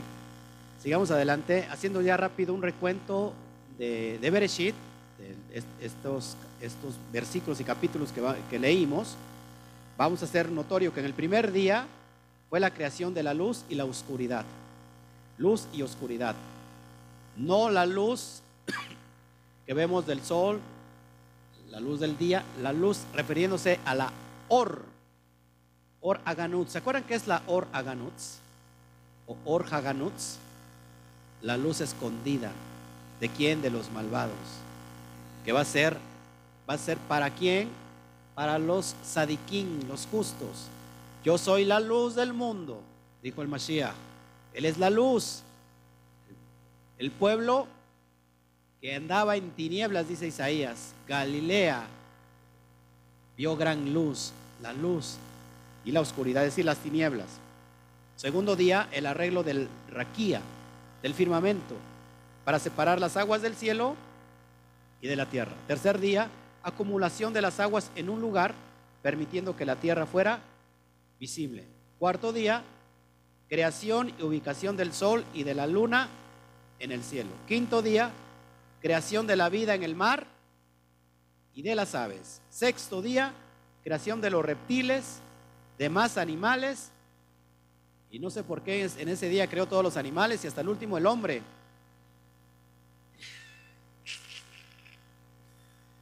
El séptimo día de la creación que hizo el Eterno, descansó y lo santificó y lo apartó como el Shabbat. Génesis dice que él, el Génesis capítulo 2, 1 al 2, dice que él santificó el Shabbat y lo guardó, descansó en el Shabbat. ¿Quién eres tú que no guardas el Shabbat? Yo guardo el domingo, dicen algunos. Pero si el Eterno mismo guardó el Shabbat, ¿quién eres tú para no guardarlo? Amén. Pues Adán estaba solo. Elohim decidió que esto no era bueno para él Hashem presentó ante Adán todos los animales y las aves, y Adán le puso el nombre a cada una de ellos. Pero vio el Eterno que no existía entre ellos, entre los animales, compañera ideal para Adán. Y ahí viene el problema. Entonces Hashem sumergió a Adán en un sueño profundo y ¿qué pasó? Que extrajo de su costado qué? Una costilla. Luego cerró la herida y de la costilla formó a la mujer como la compañera ideal para Adán. Estos fueron introducidos en el huerto del Edén, en el Gan, Gan Edén, en un estado completo e ideal. Fíjate, fíjate cómo era el huerto del Edén. Significa Edén, significa delicias. Ya te imaginarás. Clima, estaba todo climatizado. El hombre andaba desnudo. O no desnudo porque lo cubría algo. La gloria de Hashem. Podían comer de todo, excepto del fruto del conocimiento del bien y del mal, pero Java fue seducida por el Nahash, por el serpiente. Hago notar que no es la serpiente, es el serpiente. Nahash. ¿Y qué hizo? Comió del fruto. Influyendo sobre la decisión de Adán, comer también de este fruto. Lo que antes era fácil para ellos, ¿qué pasó? Ahora les, costaría trabajo esfuerzo. Dice que comerían que de su esfuerzo, del sudor de su frente, iban a comer y la mujer dice, vas a tener dolores en tus preñeces. Imagínate. ¿Qué pasó también con el Nahash? Con el serpiente, también fue castigado. Te vas a arrastrar y vas a comer del polvo de la tierra. Y hoy en día, fíjense, la serpiente, que es una analogía. ¿Cuántos han visto cazar a las serpientes? Cuando, las, cuando comen, el animalito que comen está lleno de lodo o está lleno de polvo y se lo tragan con todo y todo. Yo digo, wow, es impresionante. O sea que la serpiente, el Nahash, caminaba de pie. Era, estaba erecto. ¿Qué hizo? Que se arrastrare. Amén. Por esa transgresión fueron expulsados del Gan recibiendo el castigo divino. De esta manera comenzó su vida completamente humana y mortal. La gloria de Hashem que los cubría les, les había abandonado y ellos se encontraron que desnudos. Después Hashem los cubriría de pieles, de animales, haciendo referencia a qué, hermanos, que proféticamente iba a venir un cordero que los iba a expiar del pecado de ellos. La palabra expiar es cubrir, cafar. Ahí sacamos la, ¿qué? la fiesta que Yom Kippur. Los iba a cubrir ese corderito de esos pecados. ¿No le parece impresionante quién es ese cordero inmolado? Yeshua HaMashiach. Entonces, la creación de Java. Vamos a ver cómo fue creada Java. Adán había sido puesto en el mundo, pero la creación de la humanidad no estaba totalmente terminada. Hashem dijo, no es bueno que el hombre esté solo, haré para él ayuda idónea frente a él. Génesis 2.18. No es bueno que el hombre esté solo. Le voy a crear su ayuda, su pareja, su ayuda ideal. Amén. ¿Por qué describe la Torah a la mujer como una ayuda frente a él? Escuche mujer y escuche hombre. Este término significa que si él, si él lo merece, ella será una ayuda. Pero si no, será su oponente. Como pasa ahora. O sea que no es culpa de la mujer, no fue culpa de Java, ahí ya se dignifica la mujer, no es culpa de Java, sino era culpa realmente de Adán.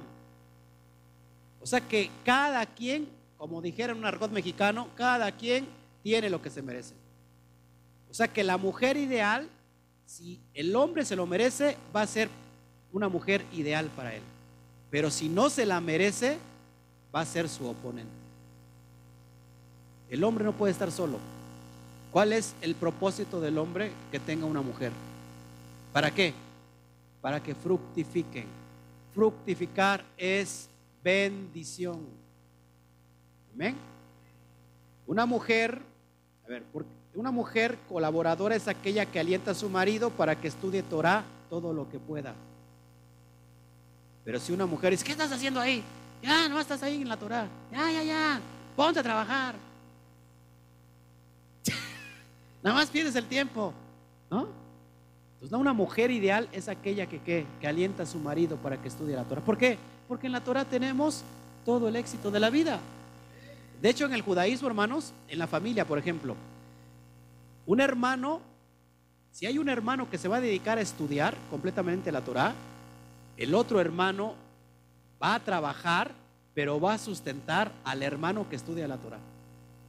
Así es. Así es la cultura judía.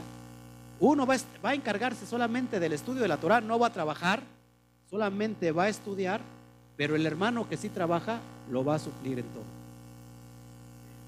Yo tengo varios hermanos aquí. Así que por ahí, a ver si les llega a usted el cae el 20. Y también a los que me están viendo, por favor. Adán y Java tuvieron dos hijos. ¿Cuáles son estos? Caín. Este se convirtió en agricultor y Abel, que en el hebreo es Hebel, este fue pastor. Ambos llevaron ofrendas de su producción a Hashem. Se ha preguntado por qué el Eterno si acepta la ofrenda de Abel y no de Caín, si las dos tenían propósito. Vamos a ver, fíjense. Hashem aceptó la ofrenda de Hebel e hizo descender un fuego del cielo que la consumió porque le agradó. Pero no ocurrió lo mismo con la de Caín quien se sintió avergonzado y se encolerizó mientras estaban en el campo. ¿Qué hizo este Caín? Mató a su hermano Hebel. Cuando Hashem le preguntó dónde estaba su hermano, ¿qué, respondió Caín? ¿Soy yo acaso el guardián de mi hermano? Elohim lo castigó severamente, maldiciéndolo y forzándolo a deambular continuamente sobre la faz de la tierra. Y ahí viene, es otro tema que después vamos a tratar una raza maldita. Entonces, ¿por qué Elohim no aceptó la ofrenda de Caín? Después de que Caín trae una ofrenda no muy elaborada, Elohim le habla. Fíjate lo que le dice. Seguramente, si tratas de superarte, serás perdonado. Pero si no te arrepientes, entonces el pecado estará en la puerta de vuestra casa. Tienes un deseo dentro tuyo, pero puedes conquistarlo. Eso lo vemos en Génesis 4.7. Ya traía un pensamiento. Trajo una qué? Una ofrenda no muy elaborada. ¿Qué era, era Caín? ¿Qué trabajaba? La tierra. ¿Qué la tierra no es una bendición? Lo que produce, vamos a ver, vamos a ver en qué sentido está. Dicen los cajamín, ¿qué son los cajamín? No son los que se ríen mucho, ¿eh? Son los sabios que Caín escogió la tierra como su gelej, su gelec. ¿Qué es gelej? Porción. Él consideró que el Olam Aset es decir, que este mundo terrenal en que vivimos es lo único que existe y por todo y por lo tanto toda la energía del hombre debería ser puesta sobre lo terrenal. ¿Qué nos enseña la Torah sobre la cuestión terrenal? Que es que pasajera. Pues, ¿Qué hizo Caín? Escogió la tierra como su gélex, como su porción, enfocándose solamente en lo pasajero. ¿Qué pasó con, con Hebel? Hebel, Hebel en cambio escogió metal talín. ¿Qué es metal talín? Objetos móviles. Él pastoreaba qué? Sus ovejas. Hebel entendió que había un Olán Abba. ¿Qué es el Olán Abba? Un mundo venidero. Después del Olán Haset, es decir, el, el, mundo terrenal, Ebel eligió ser un pastor para poder tener tiempo para pensar y traer korbanot, es decir, sacrificios para Hashem de sus mejores animales.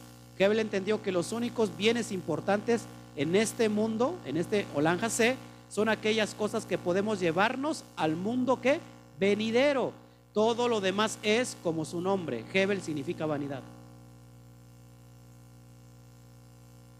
Vanidad de vanidades, todo es vanidad. Todo lo que está debajo del sol es vanidad de vanidades. Nosotros estamos poniendo nuestro enfoque ¿qué? En el Olan o en el Olan Jabá. En el Olan Jabá, en el mundo por venir. ¿Qué dijo el Mashiach? No hagan riquezas en el Olan sino hagan sus riquezas ¿dónde? En el Olan Jabá en el mundo que está por venir. Y es lo que estamos haciendo ahora. O sea que la vanidad hay que dejarlo afuera. ¿Sale? ¿Sí le estamos entendiendo? Adán y Java tuvieron un tercer hijo, Shed y otros más. Cada generación se reproducía a su vez, el número de los seres humanos creció considerablemente. Y ahora sí, para terminar, vamos a ver la descendencia de Adán, que los que me están viendo por video, agradecemos su permanencia, gloria a Shem. Este, revise usted el estudio de ayer llamado El secreto de la predestinación y ahí vimos toda la serie de esta, de esta descendencia. Aquí la voy a mencionar como que superficialmente, pero estúdielo por favor en el, en el video de ayer. Fíjense la descendencia de Adán. Hubo 10 generaciones desde Adán hasta Noaj. ¿Cuántas, cuántas plagas, plagas hubo para sacar al pueblo de Israel? 10 plagas. Y esas diez plagas todas tenían que ver con dioses ajenos. Fíjense, incluyendo dos sadiquín, dos justos. ¿Quién es? Hanoch, que conocemos como Enoch. ¿Se acuerdan qué pasó con Enoch? ¿Fue qué? Fue traspuesto, fue trasladado. Y tenemos a otro, Metushelah, conocido como Matusalem. Sin embargo, la mayoría se inclinó hacia, el mal y practicó la inmoralidad y la violencia. Hashem comenzó a reconsiderar su acto de poblar el mundo con la raza humana solamente con quien tuvo agrado Hashem. Con Noé, con Noah. Ahora sí vamos, esta es, la, la genealogía. Ya con eso vamos a terminar. Adán viene primero y significa hombre. Adán procrea Shet y Shet significa sustituto. De Shed viene Enosh. Enosh significa causa de muerte, causa de mortalidad, causa de debilidad. Después de Enosh viene Keinan, que significa adquiere. Después viene Mahalalel, que significa alabanza o exalta a Elohim. ¿Se acuerdan la palabra Halel? significa alabanza. Aleluya significa alabanzas allá. Alabanzas allá. Alabanzas allá.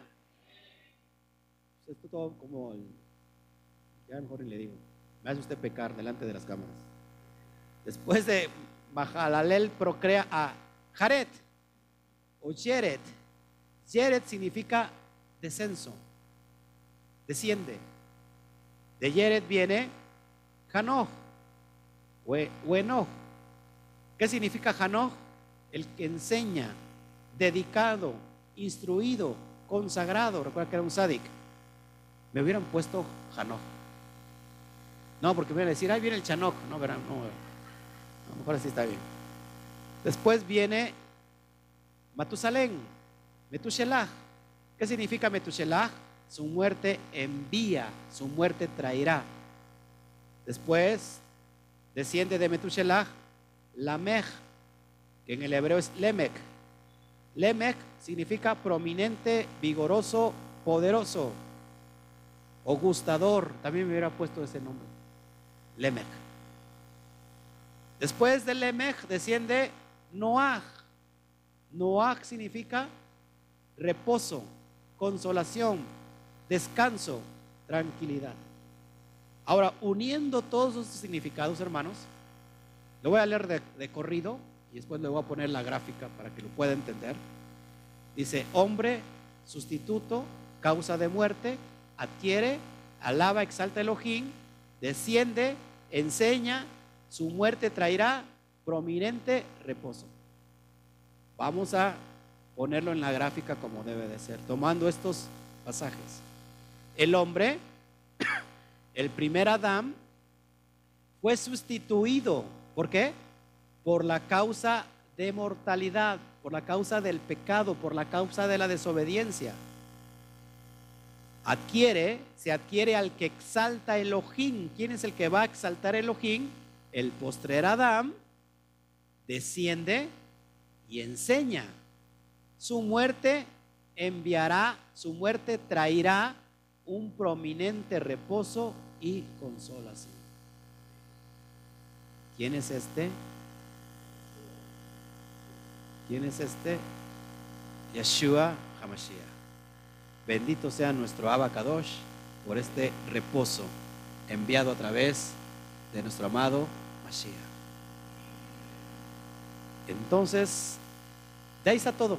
Desde la descendencia encontramos que el hombre iba a ser el mal, pero que tenía un sustituto, que iba a ser el bien. El primer hombre, Génesis 1.26 dice, hagamos al hombre a nuestra imagen, conforme a nuestra semejanza. Imagen es Selen, el Selen Elohim. ¿Qué es el Selen Elohim en el hombre? La capacidad de poder decidir bien, correctamente. ¿Qué pasó con el, el ser en Elohim de Adán? Decidió mal. ¿Qué pasó ahora con el ser en Elohim en el Mashiach? Decidió bien. Esa es la diferencia. ¿Por qué? Me, preguntaron, y solamente para contestar rápido la pregunta, me contestaron, entonces, ¿por qué en Génesis 1.26 habla de plural? Hagamos al hombre a nuestra imagen y semejanza. Y, y dicen ahí, es que ahí estaban los tres. Dios Padre, Dios Hijo, Dios Espíritu Santo. Y otros dicen, otros mesiánicos dicen que ahí estaba el Mashiach, ahí estaba eh, Yeshua con, el, con Yahweh, haciendo todas las cosas. Fíjense, ¿por qué habla en plural?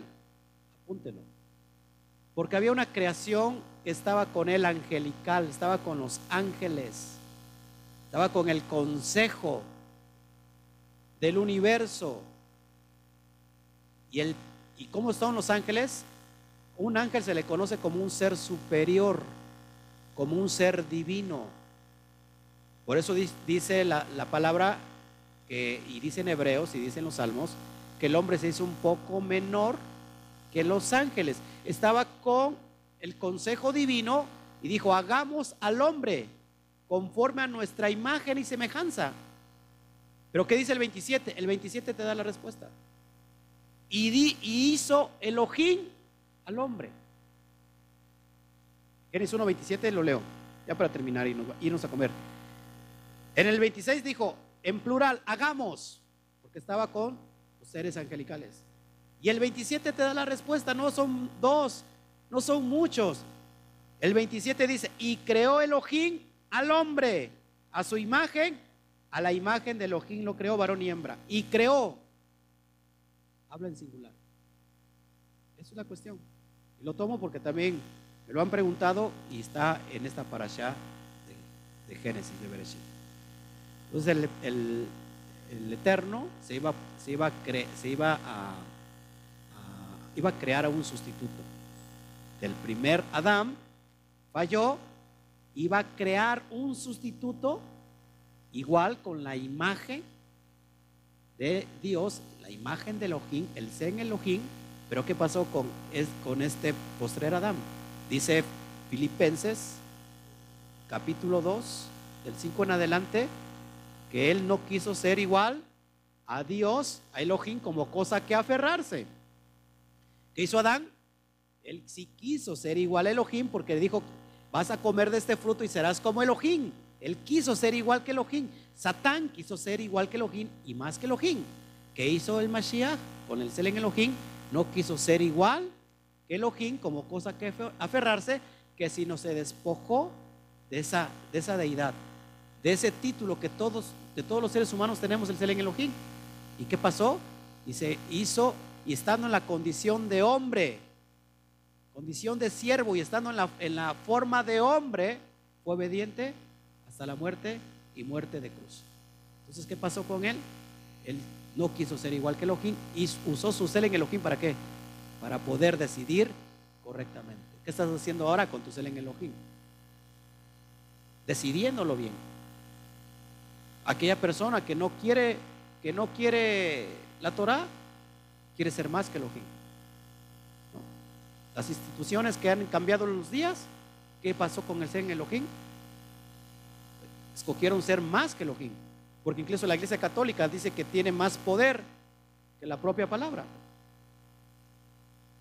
Y con eso se, se cierra todo esto, todo este estudio tremendo que para la siguiente semana entramos con la siguiente para allá.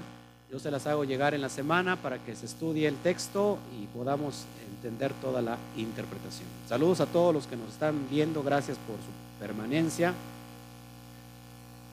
Juventino Meraz nos está viendo desde Honduras en, Facebook, en YouTube. ¿Sí? porque a mí no me parece?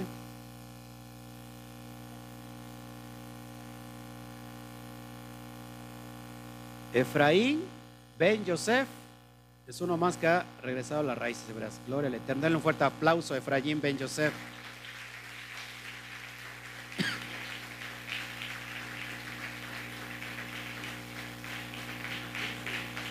Nos alegramos contigo, Efraín. Nos alegramos. Comentinos en el Face.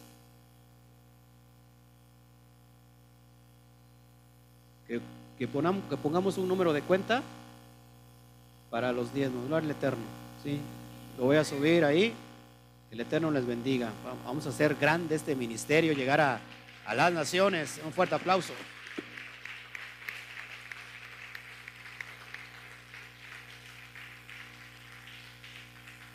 Efraín dice que 20 años en el romanismo. ¡Wow!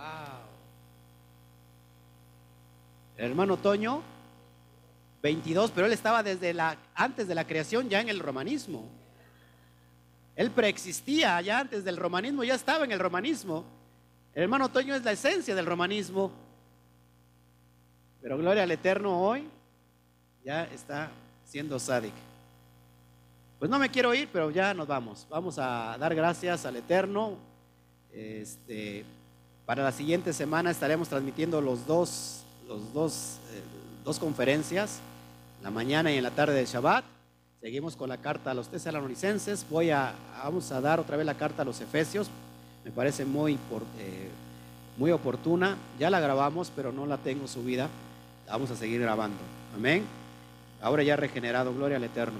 ¿De dónde nos escribes, Efraín? Me gustaría saber de dónde nos escribes para bendecir tu, tu nación. O bien, o bien de qué parte del país. Johnny García desde Perú. Gloria el Eterno estaba viendo ayer. Qué, bueno es, tener a, todos esos hermanos que se llenan de la palabra y de la Torah. ¿Alguien, ¿Alguien que pueda mandar saludos? ¿Alguien quiere mandar saludos? ¿Eh? ¿No? Para que los anunciemos acá. ¿Alguien que quiera mandar saludos? Alguien dice por ahí, ay, yo saludo. ¿No? Bueno. Johnny García.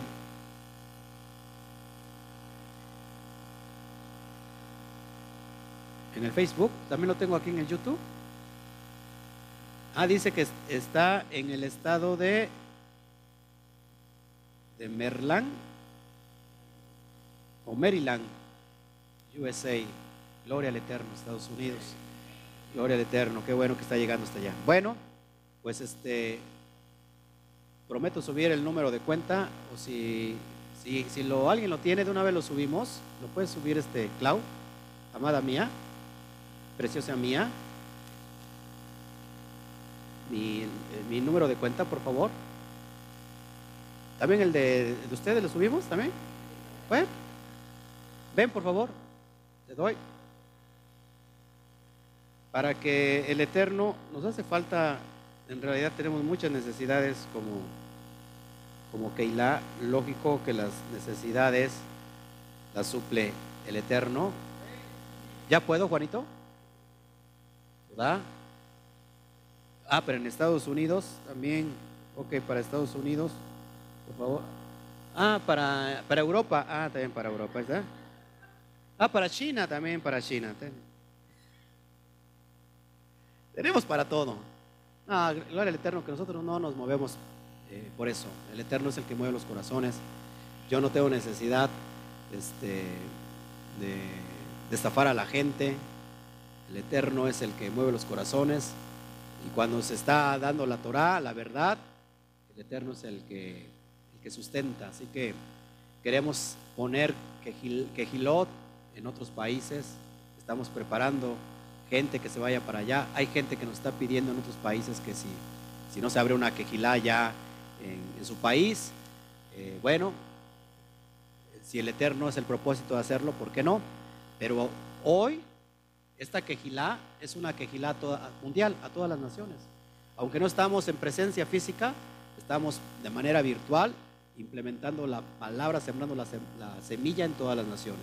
Es un gusto también ver que en países eh, de Europa, de habla inglesa, nos están este, escuchando por vía de, de, los estudios que tenemos en Spotify. Y mucha gente se preguntará, pero ¿por qué el pastor los sábados, los viernes en la noche da el estudio en, español y en inglés? Pues porque hay gente que habla de habla inglesa que necesita ser también transformada y llevada a la verdad. Y gracias a eso tenemos en Países Bajos, en, Europa, eh, en, todos esos países eh, que jamás me imaginé yo llegar algún día, nos están siguiendo y nos están oyendo por el habla inglesa. Así que doy también toda, toda, este, toda Rabá, muchas gracias a, Doris que nos está apoyando con su talento, bueno, que tampoco es de ella, el talento es del Eterno. Y, este, y gloria al Eterno, estamos llegando a donde tengamos que llegar. Si si hay la posibilidad de doblar estos estudios a otros, a otros idiomas, con gusto lo vamos a hacer. Bueno, ¿ya, ya pusiste el, los datos, hija? ¿Sí? Porque no aparece. Eso es en Facebook, ¿no? Vas a pedir en Facebook. Bueno, ¿qué le pareció esta para allá? ¿Cree que hay verdad ahí? Ahí está tu verdad. Ahí está tu propósito. ¿Quieres descubrir el propósito del hombre? Ahí está tu propósito. Hay personas que, siendo adultas, no han conocido su propósito. Es más, hay personas que se fueron de este mundo sin saber su propósito. ¿Qué tal que ahora lo estás descubriendo? ¿Cómo quieres que digan en tu lápida? Yo no quiero que diga nada porque yo estoy esperando y tengo confianza en lo que dijo Rab Shaul, que aquí les digo un sot, un misterio, que muchos de los que estemos vivos no vamos a morir, sino que seremos transformados en un abrir y cerrar de ojos, o sea, no conoceremos la muerte. Yo estoy deseando eso, pero si no, me gustaría que dijera, he aquí yace un hombre que ha dejado un legado a su generación. Y eso es lo que estoy haciendo, hermanos. ¿Cuál, ¿Qué es lo que estás haciendo tú? Amén. Bueno, pues nos vamos entonces. Este, ¿Ya está mi hermanita? Mi hermanita Claudita, esposita mía. Antes de que nos, nos despidamos, hay personas que de repente nos han, nos han, nos han enviado su, su, ofrenda de amor en Estados Unidos y este luego lo recibimos por una empresa mexicana que ahora este, ya es muy fácil, ¿no? Entonces por eso nos hicimos una cuenta con, con esa empresa mexicana para que sean los depósitos más, más rápido. No, no en, eh, y ese es para, para los que están allá en Estados Unidos. ¿Ya, ya, ya está? Bueno, pues ahí tiene usted este, en, ¿cómo se llama? Lo puedes también copiar y poner en YouTube, por favor, antes de irnos. O, gánale tú, por favor, para que... Mi esposa, mi esposa es como el hermano Toño. Eso sí, eso sí tiene, que el hermano es, es lento, pero seguro, seguro, seguro, seguro. Digo, seguro que es lento. ¿Ya? ¿Ya lo pusieron? Gloria al Eterno, pues me da mucho gusto haber estado con todos ustedes. Estar aprendiendo eh, de este bagaje que no se termina. Cuando nosotros queremos conocer más, nos damos cuenta que nos hace falta todavía conocer mucho. Yo digo lo que yo repito lo que alguien dijo. De la Torah solamente conozco una pequeña gota del inmenso océano que desconozco. O sea, si tú te crees conocer mucho, hermano, apenas conociendo una pequeñita gota de todo el inmenso océano. García Shalom desde Tehuacán, Puebla. Gloria al Eterno que nos está viendo a García Shalom. El Eterno bendiga tu vida y que te goces con, con nosotros con todo esto. ¿Ya pusieron en YouTube entonces? Ay, ay, ay. Pégalo nada más rápido, hija. Estamos en, en, en, pro de expandernos. Tenemos muchos proyectos en la Quejilá les queremos bendecir con, estudios, no solamente en video, queremos eh, sacar muchos libros, eh, todos, los, todos los estudios que tenemos de, los, del estudio verso por verso, de cada libro, de Romanos, de, de Gálatas, los queremos hacer en un libro para que tengas tú el comentario del texto verso por verso, de acuerdo a la perspectiva hebrea, que tú puedas tenerlo en tus manos que puedas escudriñarlo ahora, escrito, verso por verso, y, todos los comentarios de acuerdo al contexto histórico y verdadero de la Torah. Eh, para eso se requiere de muchos recursos, mandar imprimir todos esos estudios.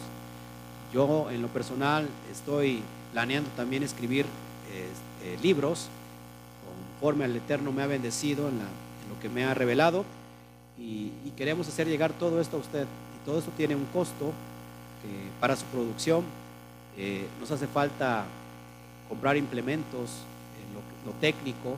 Necesitamos una cámara, eh, no solamente una, dos o tres, de calidad, por los, planes que tenemos que hacer. Eh, en fin, hay muchas cosas que, tenemos previstas y que necesitamos de, su ayuda. Necesitamos este, ayudar también a mucha gente aquí. ¿sí? Para eso estamos. Bueno, por ahí vienen muchos planes. Les, también les recomiendo que se metan al Instituto Torah.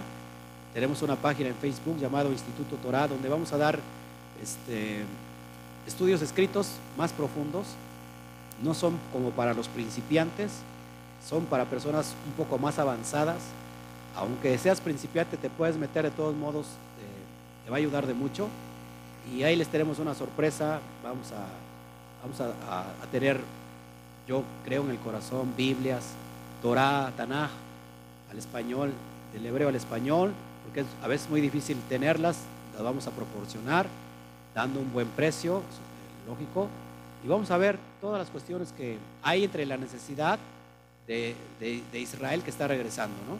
Y que a veces el pueblo judío pues tiene cosas muy caras, no es porque sean caras, es lo que valen, lógico, pero a veces son inaccesibles, ¿no?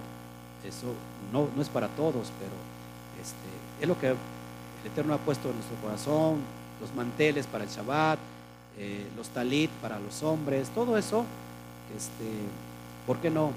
Que el Eterno nos dé para poder crearlo, manufacturarlo y que todos nuestros hermanos se puedan gozar y podamos servirlos en esta cuestión. ¿Ya está entonces, hermana? ¿Eh?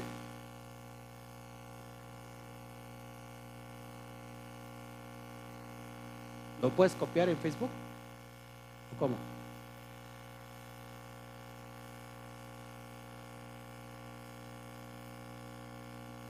¿Ya está?